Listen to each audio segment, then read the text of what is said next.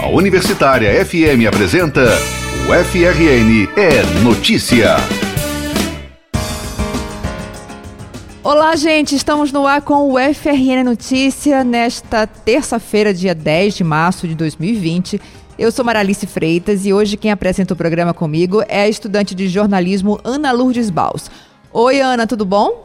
Olá, Mara. Olá, ouvintes. Vamos aos destaques dessa edição. O FRN inaugura o Núcleo de Práticas Contábeis com estudantes que começam a ajudar o contribuinte na declaração de renda. Rádio Universitária estreia série de reportagens sobre o melão ouro do semiárido potiguar. E os universitários fazem o bazar dos gatinhos para arrecadar recursos e cuidar de felinos em situação de rua. O FRN é notícia. Todos os anos, entre os meses de março e abril, a declaração do imposto de renda tira a paz de muita gente. Na UFRN, o Departamento de Contabilidade inaugura essa semana o Núcleo de Práticas Contábeis, que além de favorecer o aprendizado dos alunos, vai ajudar muita gente a prestar contas ao leão e ainda colaborar com doações a instituições filantrópicas. Os detalhes você acompanha agora na entrevista do professor Josué Lins ao repórter Pedro Henrique Brandão. Entrevista. A Receita Federal espera receber 336 mil declarações do imposto de renda no Rio Grande do Norte em 2020. Muitas pessoas conseguem fazer a declaração sozinhas, mas é comum procurar um profissional de contabilidade para fazer o serviço que o Núcleo de Práticas Contábeis da UFRN começa a oferecer nessa semana. Vamos conversar agora com o professor Josué Lins, coordenador do núcleo que está iniciando suas atividades justamente num período de declaração de imposto de renda. E falando sobre esse momento, professor Josué, existem muitas dúvidas Primeiro eu queria saber por que, que essas dúvidas surgem e também como é que o núcleo está preparado aí para receber esse público que deve procurar aí nos próximos dias.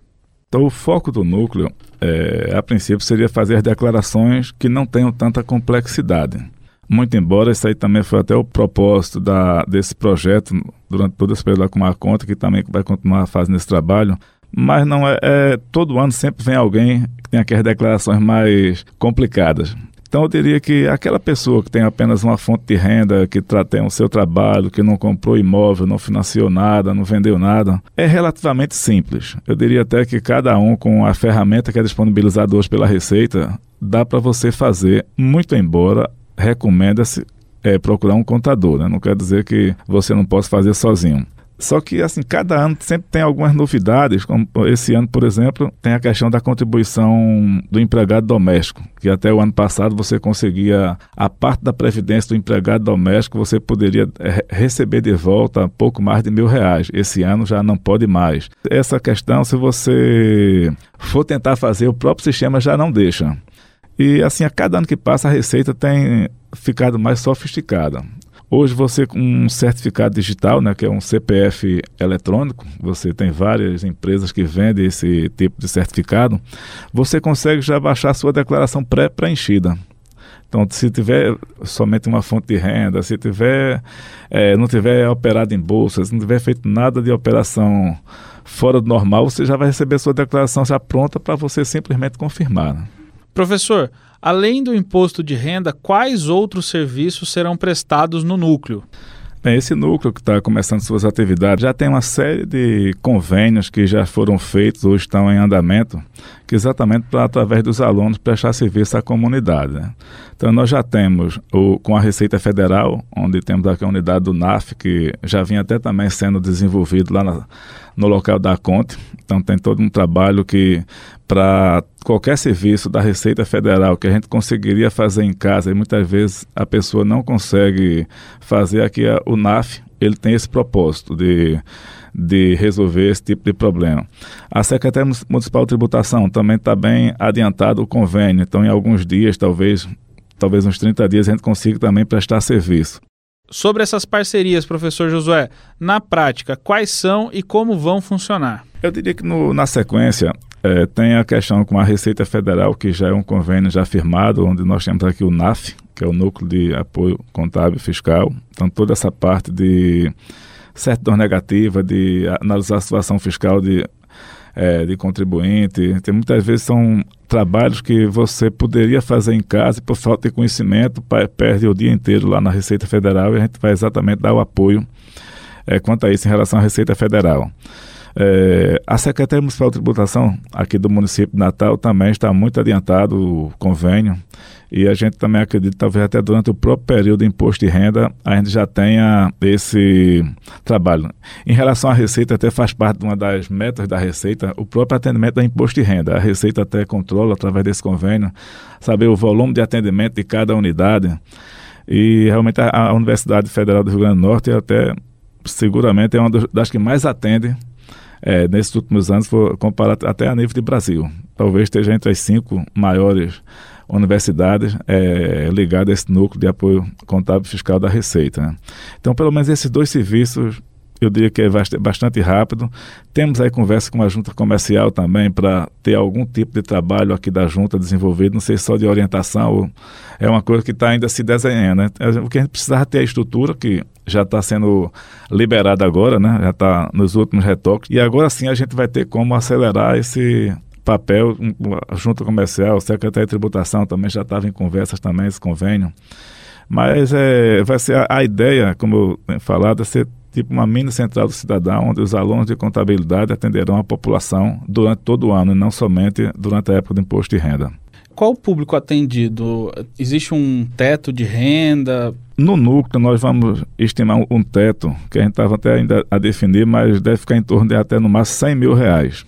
Então, acima desse valor, o núcleo não vai atender, certo?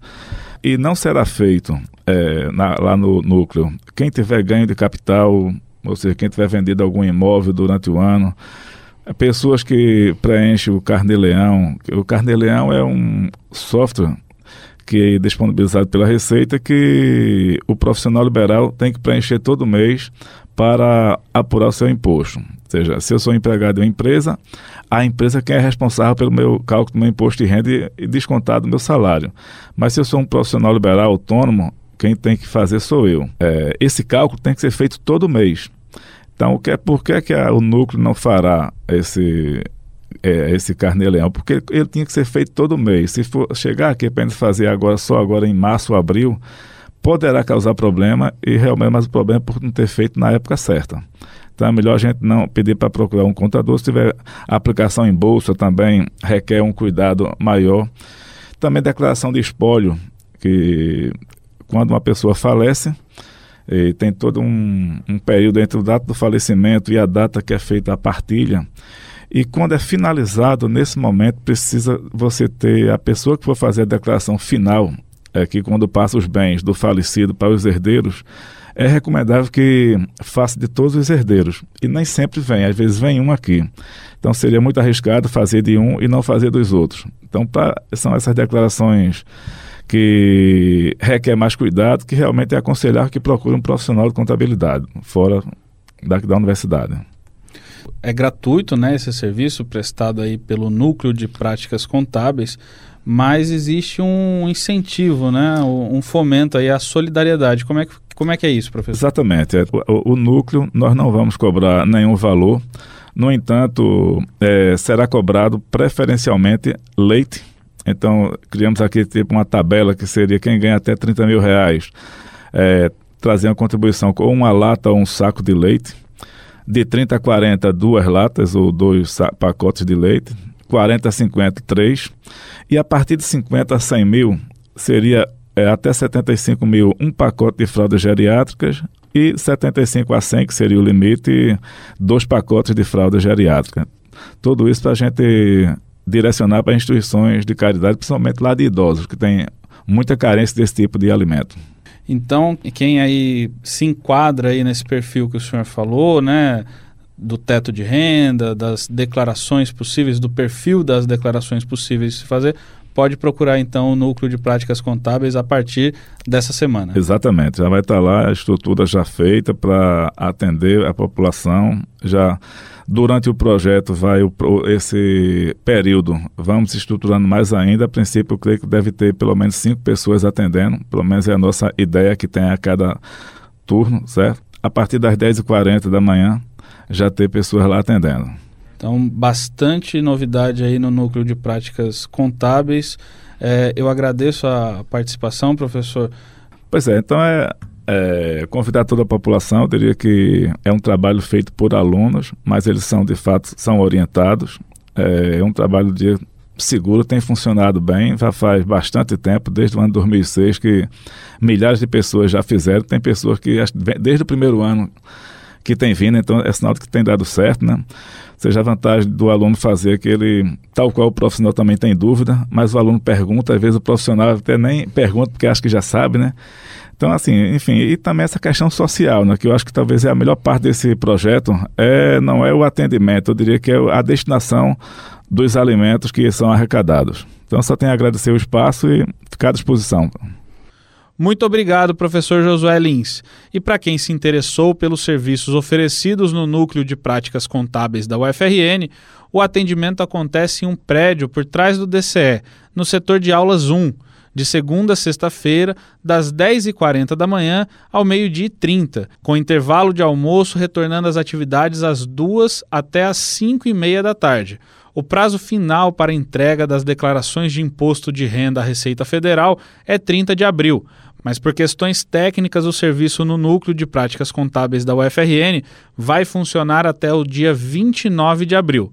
Para mais informações, basta acessar o site do Centro de Ciências Sociais Aplicadas no endereço ccsa.ufrn.br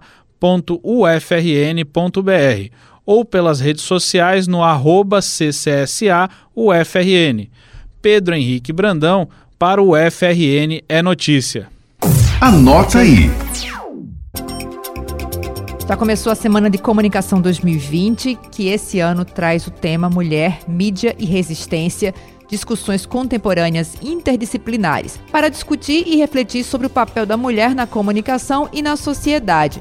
Só para ter uma ideia da programação, hoje a professora Aline Lucena fala sobre a democratização da mídia na América Latina, Amanhã à noite, Ariana Siqueira, do curso de Direito, apresenta a temática Mulher e Violência no Cyberespaço. E nos dias 12 e 13 acontecem três mesas redondas: Empreendedorismo Feminino, os desafios e as perspectivas de quem busca fazer a diferença. Marielle Presente, 730 dias sem justiça e Mulheres na Fotografia. A programação completa está disponível no Instagram do Departamento de Comunicação, o arroba DecomUFRN. SBPC 2020 na UFRN. A UFRN e órgãos de saúde do Estado estão acertando os detalhes para a prestação de serviços médicos durante a reunião anual da SBPC, Sociedade Brasileira para o Progresso da Ciência, que acontecerá de 12 a 18 de julho aqui em Natal. A expectativa é de um fluxo diário de 15 mil pessoas acompanhando a programação do evento. A Comissão de Saúde da SBPC já passou as demandas para os representantes dos hospitais universitários e das secretarias municipal e estadual de saúde. Entre as principais necessidades estão recursos humanos para o posto médico, empréstimos de materiais hospitalares e medicamentos, além da disponibilização de leitos nas unidades hospitalares para encaminhamento de pacientes todas as vibrações positivas para a equipe do projeto Carcará Baja SAE, aqui da UFRN, que participa essa semana da 26ª competição Baja SAE Brasil, em São José dos Campos, em São Paulo. Os estudantes vão competir com um novo protótipo de veículo, o CK20, que foi apresentado na semana passada. De acordo com a equipe Carcará Baja SAE, o novo veículo traz melhorias do sistema de transmissão para aumento do desempenho dinâmico do carro, além de correções na suspensão e direção. Boa sorte ao pessoal que em 2018 terminou a competição nacional em terceiro lugar. Dois projetos super bacanas ajudam a cuidar e dar um destino a gatos em situação de rua, principalmente os felinos soltos no campo central. E para arrecadar fundos, o pessoal promove hoje e amanhã o Bazar dos Gatinhos. A estudante de design Priscila Mello, vice-presidente de marketing do Gataiada Brechó, tem os detalhes dessa ação. Confira. O Bazar dos Gatinhos é fruto de uma parceria entre dois projetos de proteção animal. O Gataiada Brechó, que existe desde setembro de 2018 e já ajudou mais de 121 animais, e os Gatinhos da UFRN, que foi criado em junho do ano passado e aprovado como extensão da UFRN em setembro, conseguindo adoção já para mais de 20 gatos do campus. O Bazar é um evento de arrecadação de fundos para custeio de castrações, tratamentos veterinários e alimentação, especialmente de gatos em situação de rua. Todo o valor arrecadado é destinado aos animais, havendo prestação de contas nos perfis dos dois projetos. O próximo bazar ocorrerá novamente no Centro de Biociências da UFRN e acontecerá nos dias 10 e 11 de março, das 9 horas às 20 horas. Os itens que estarão sendo vendidos incluem roupas masculinas e femininas, calçados, acessórios, livros, objetos de decoração, botões, entre outros. Então convidamos toda a comunidade acadêmica e natalense em geral para nos fazer uma visita e participar do bazar, nos ajudando a ajudar mais gatinhos.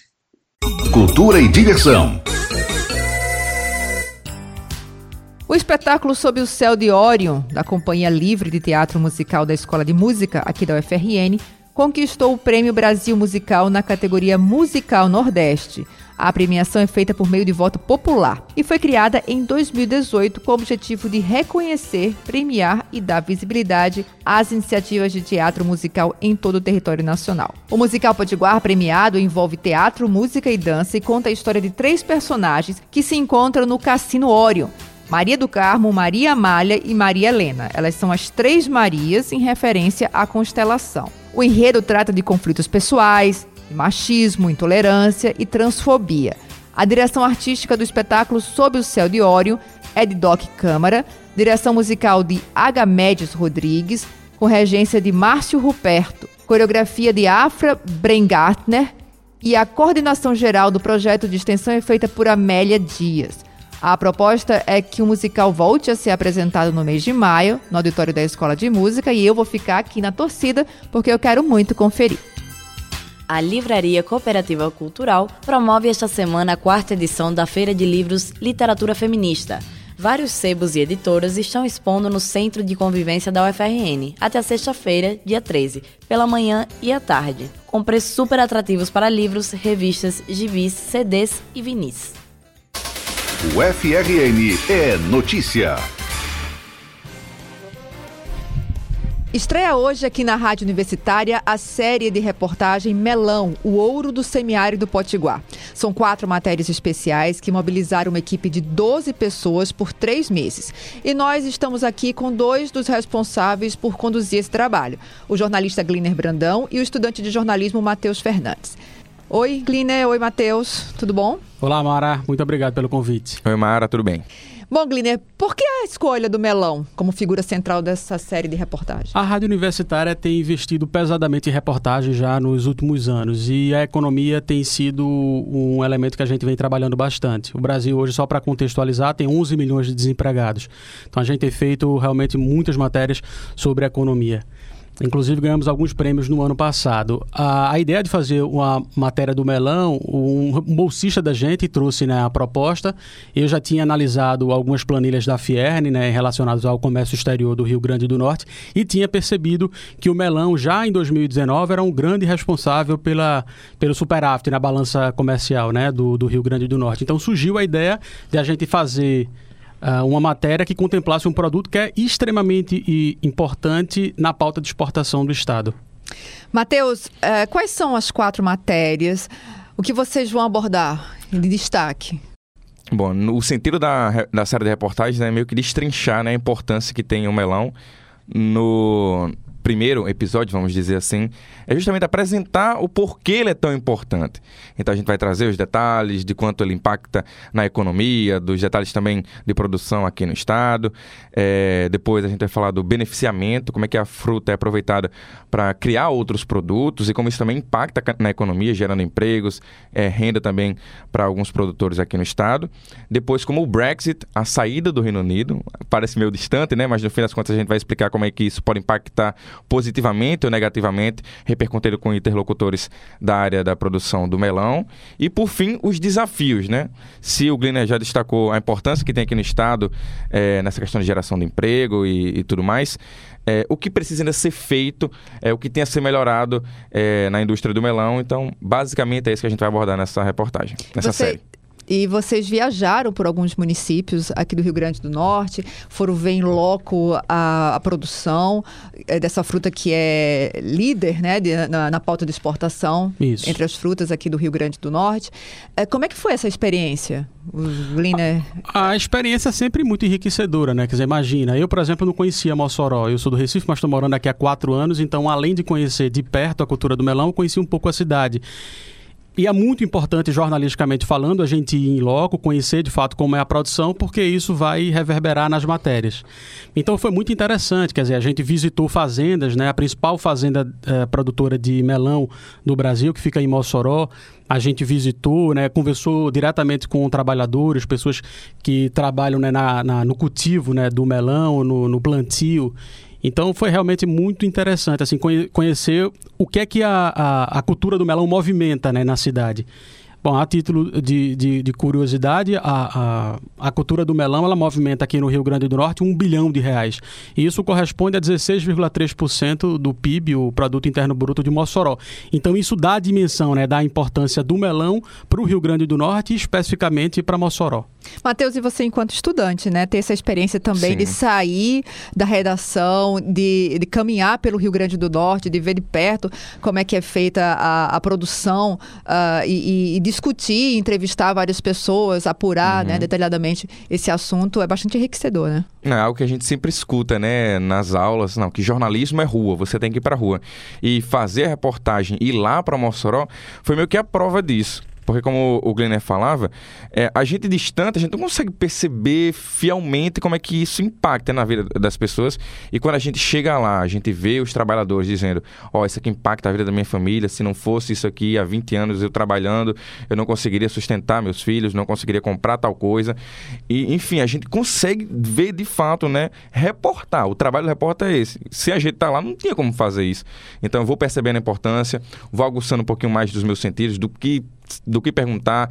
E isso só acontece com essa ida a campo, de fato. Glina, nos últimos anos, essa mesma equipe elaborou outras séries de reportagens, algumas até é, que ganharam prêmios. Isso. É, qual é a importância desse trabalho de apurar, de investigar? Jornalisticamente falando, o trabalho estético também por trás dessa reportagem e principalmente envolvendo muitos estudantes, né? mostrando esse lado da apuração em loco, detalhadamente. Qual é a, a, a intenção, tanto jornalística quanto de uma, uma rádio é, que está ligada diretamente a um departamento de comunicação que forma é, jornalistas?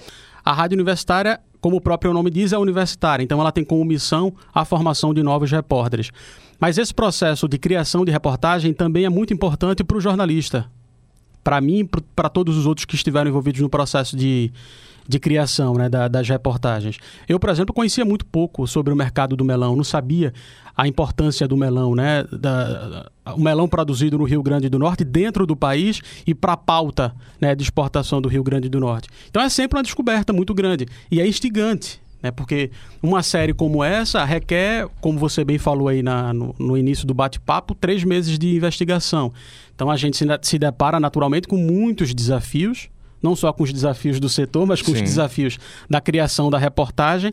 Mas eu acho que o resultado, uh, a gente ainda está concluindo né, a, a a edição das matérias, mas eu tenho certeza que o que a gente vai colocar no ar é o melhor do que o Rádio Jornalismo uh, Potiguar está colocando envolve hoje. Envolve uma equipe grande, né? 12 pessoas, inclusive nem todos uh, jornalistas, porque tem uh, pessoas ligadas ao audiovisual que têm a responsabilidade pela sonoplastia, que faz uma total diferença numa reportagem de rádio. Né? Exatamente, porque a imagem ela ajuda o ouvinte para além da reportagem em si, a criar imageticamente a imagem daquilo que a gente está falando. Então, a estratégia de mídia que a gente pensa é sempre combinar o produto radiofônico, no caso a reportagem, com a imagem. Então, a gente está usando né, as redes sociais, o Instagram da rádio e as outras redes sociais para facilitar a decodificação da informação e trazer o ouvinte né, em chamamento para ouvir as reportagens. E na própria produção das reportagens, né? É, nesse quesito de que o editorial dele vai lá, chega e tem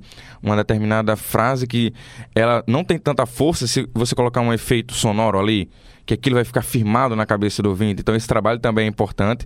E para destacar ainda mais do trabalho, né? Foram três meses, e só para ter uma noção assim, ah, não, e, e quanto que isso dá em horas de entrevistas gravadas? Mais de 10 horas, que a gente sintetiza isso tudo em informação, seja lá no off, enfim, na matéria como um todo, né? Que vai ser o máximo aí de 9 minutos nesses dias. Então, quem quiser conferir tudo isso, essas 10 horas vão ser sintetizadas em quatro matérias. Em quatro reportagens, hoje. mais ou menos 25 minutos de conteúdo editado. Está todo mundo convidado, os jornalistas que estão estão nos ouvindo agora, os estudantes de comunicação, a audiência em geral. A série de reportagens Melão, o Ouro do Semiárido Potiguar, vai ser veiculada no programa das seis, a partir das seis, da, seis horas da, da tarde, no segundo bloco.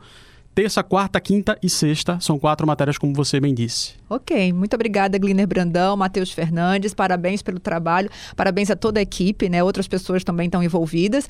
E Pessoal, fica ligado, em programa das seis, hoje, daqui a pouquinho, às 18 horas, todo mundo assistindo a série Melão, o Ouro do Semiárido Potiguar. Muito obrigado, Mara. E eu agradeço também o espaço, Mara. E o FN Notícia de hoje termina aqui. Muito obrigada a todos pela companhia. Obrigada, Ana Lourdes. Seja sempre muito bem-vinda. Obrigada, Maralice. E quem quiser enviar sugestão de pauta, pode entrar em contato conosco no WhatsApp 991 936363 ou também no e-mail redação fmu@gmail.com ou também no telefone 3215 3352. E não esqueça de acompanhar nossas páginas nas redes sociais, no Facebook e no Instagram, Rádio Universitária Natal. Além, é claro, de conferir esse programa nas principais plataformas de podcast. E o programa de hoje teve edição de áudio de Gil Eduardo e Kevin Moniz, redação e reportagem Pedro Henrique Brandão, superintendência de comunicação Sebastião Faustino. E antes de terminar, uma última informação. De hoje até o dia 12 de março acontece aqui na UFRN a Macambira Mostra de Cinema de Realizadoras que tem como objetivo dar visibilidade e promover o debate de filmes dirigidos por mulheres. O evento é gratuito, não competitivo e abre espaço para a produção audiovisual potiguar e nacional. São dois locais de exibição. Durante as tardes, sempre a partir das 5 horas, no auditório do Departamento de Educação Física, aqui na UFRN. À noite, a partir das 7 horas, no auditório do NEPSA 1, que fica no Centro de Ciências Sociais Aplicadas, no CCSA. Após as exibições, haverá debate com convidadas e realizadoras. Quer saber a programação todinha? Confere lá nas redes sociais da mostra Macambira. A gente fica por aqui e temos o um encontro marcado na próxima sexta-feira. Uma ótima semana a todos e até lá. A Universitária FM apresentou o FRN é Notícia.